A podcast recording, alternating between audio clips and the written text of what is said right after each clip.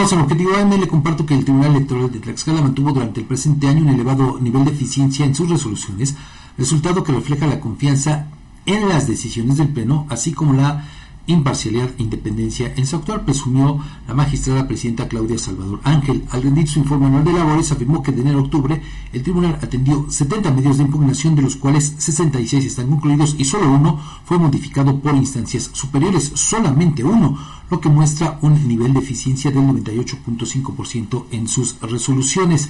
Y ese asunto que le fue eh, revocado, modificado, tiene que ver con un tema de violencia política de género ahí el tribunal había considerado a dos eh, funcionarios, exfuncionarios, ¿no? ahora exfuncionarios de Chautempan, y que incluso pues había ordenado su inscripción en el registro correspondiente, pero les revocaron la sala regional esa determinación.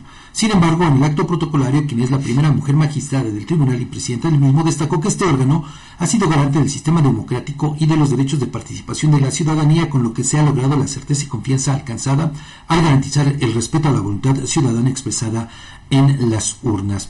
Salvador Ángel resaltó que las determinaciones del tribunal han impactado en la vida democrática de la entidad, pues se fijaron criterios entre los que destacan las responsabilidades de usuarios de redes sociales por hacer y o tolerar publicaciones constitutivas de violencia política en razón de género, afectaciones al derecho político electoral de ser votados en su vertiente de ejercicio del cargo ante la falta de dotación de recursos técnicos y materiales para las personas servidoras públicas electas mediante voto popular.